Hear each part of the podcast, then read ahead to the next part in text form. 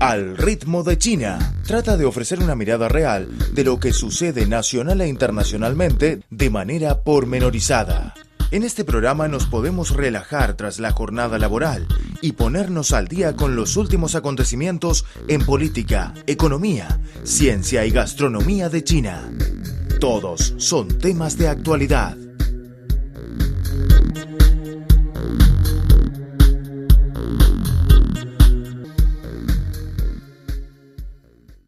Hola amigos, están escuchando el espacio al ritmo de China del programa China Hoy. En primer lugar vamos a conocer las novedades en intercambios económicos.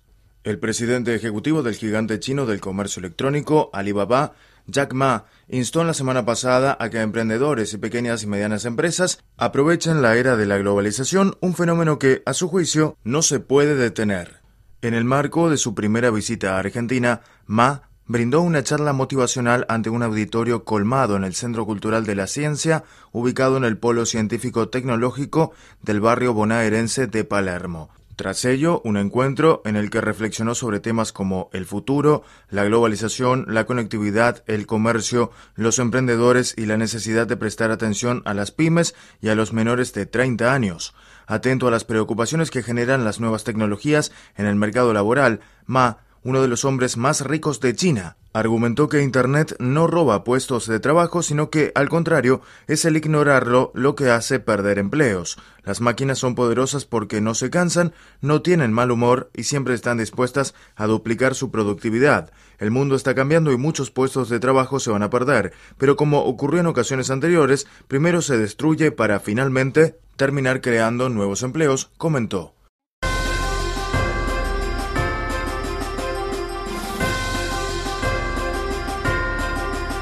Están escuchando Al ritmo de China, un programa de divulgación de los nuevos avances de China. Un programa que se apega a la actualidad con las novedades de la sociedad de China. También es un tiempo de radio dedicado a los análisis de las noticias.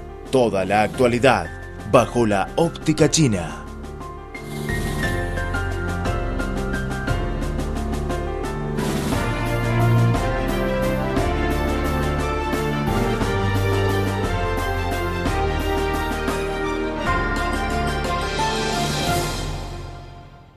Ma, quien creó Alibaba en su departamento de la ciudad de Hangzhou en 1999, añadió que toda nueva tecnología desplaza trabajo humano al principio, pero luego crea otros empleos de mayor calidad.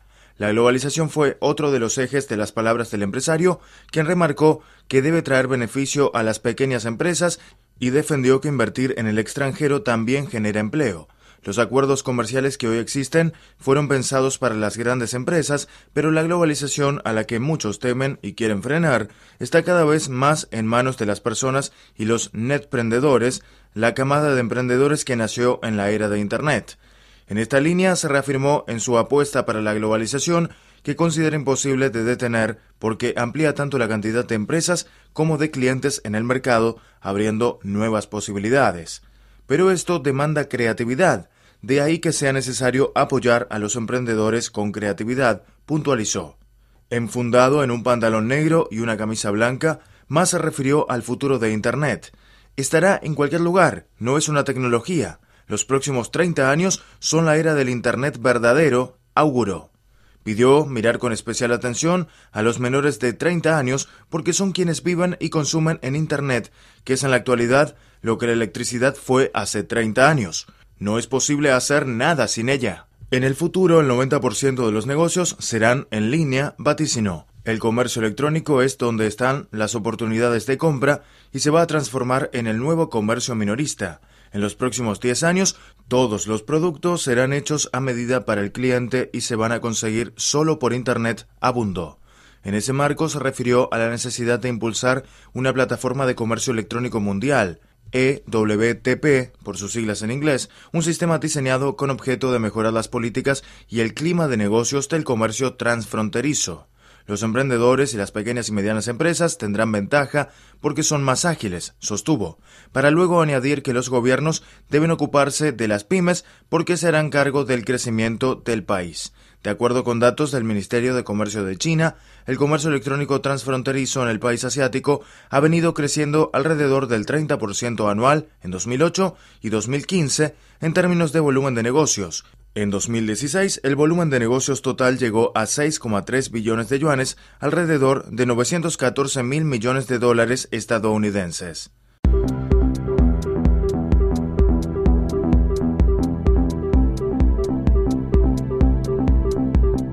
Están escuchando Al ritmo de China, un programa de divulgación de los nuevos avances de China, un programa que se apega a la actualidad con las novedades de la sociedad de China. También es un tiempo de radio dedicado a los análisis de las noticias, toda la actualidad bajo la óptica china.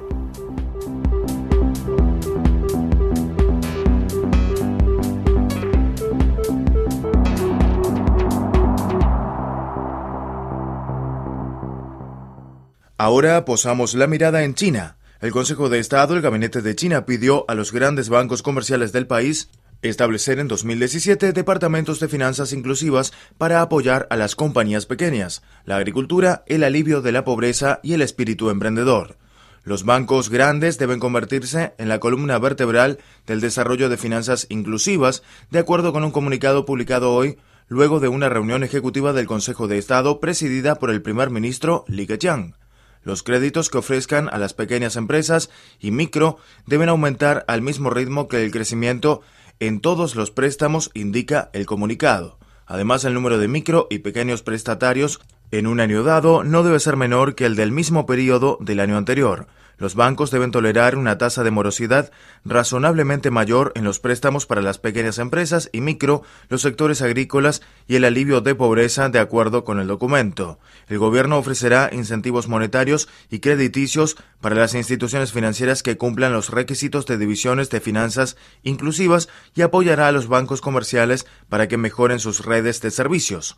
Al coordinar distintas medidas, los servicios financieros inclusivos y adecuados promoverán la creación de empleos, la modernización económica y una calidad de vida de las personas, añadió el Consejo. En 2017 el país debe resolver los problemas inmobiliarios de todas las personas que siguen en lugares temporales a causa de los desastres naturales ocurridos el año pasado.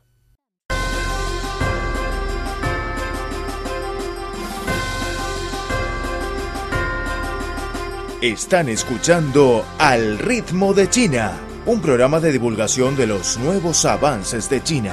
Un programa que se apega a la actualidad con las novedades de la sociedad de China. También es un tiempo de radio dedicado a los análisis de las noticias.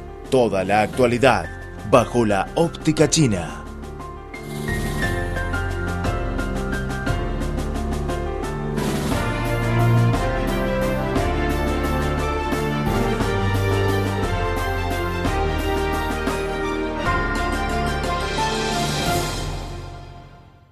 Por último, vamos a hablar de la iniciativa de la Franja y la Ruta. La iniciativa de la Franja y la Ruta ayudará a China a integrarse plenamente a una escala económica más grande y reportará un triple beneficio a sus participantes, dijo la directora global para la internacionalización del renminbi del banco HSBC, Bina Chong. Chong aseguró que la integración se llevará a cabo por tres vías clave, la física, la financiera y la política.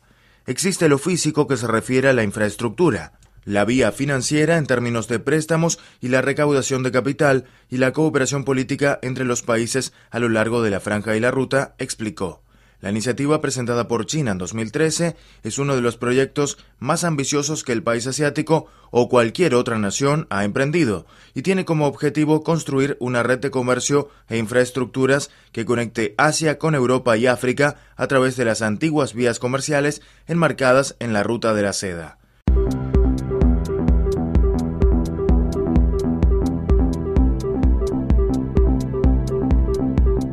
Están escuchando Al ritmo de China, un programa de divulgación de los nuevos avances de China, un programa que se apega a la actualidad con las novedades de la sociedad de China.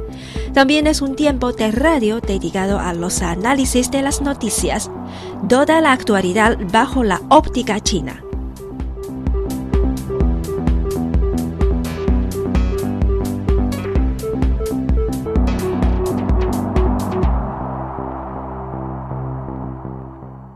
Los beneficios derivados del desarrollo de infraestructura serán enormes y los países en vías de desarrollo a lo largo de las rutas obtendrán tremendas ganancias dado el gran estímulo que esta iniciativa ofrece para la urbanización, indicó Chong. En su opinión, la urbanización de la población en los países en vías de desarrollo a lo largo de la franja y la ruta, con la finalidad de conectar mejor las infraestructuras, no solamente con China, sino también entre todas estas naciones, supondrá un gran beneficio. Chong dijo que desde el punto de vista financiero no solo están involucradas organizaciones como el Banco Asiático de Inversión en Infraestructura, BAI, sino que el acceso al sector privado también posibilitará que estas naciones refuercen sus propios mercados financieros.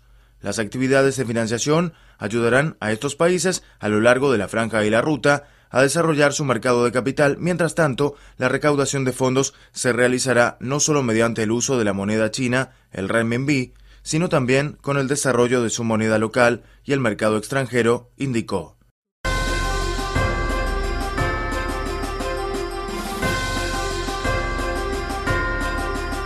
Están escuchando Al ritmo de China, un programa de divulgación de los nuevos avances de China, un programa que se apega a la actualidad con las novedades de la sociedad de China.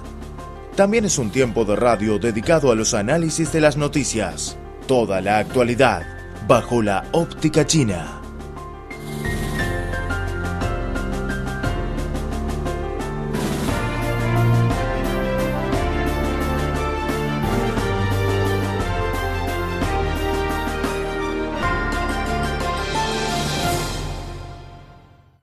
El tercer beneficio directo se produce en forma de política. Según Chong, la iniciativa de la Franja y la Ruta sirve de catalizador para, por un lado, impulsar los flujos comerciales entre los países y, por otro, estandarizar los aspectos de la política, como las aduanas y la fiscalidad, con el objetivo de facilitar y promover el comercio y la cooperación regionales. El uso del renminbi en el aspecto financiero de la iniciativa de la Franja y la Ruta también proporcionará nuevo impulso para la internacionalización de la moneda china, que según Chong es actualmente la sexta de pago mundial y la quinta más comercializada en los mercados de cambio de divisas.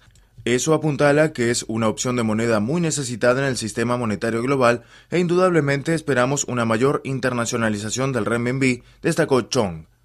Bien, acaban de escuchar el espacio al ritmo de China. Nuestra programación continúa.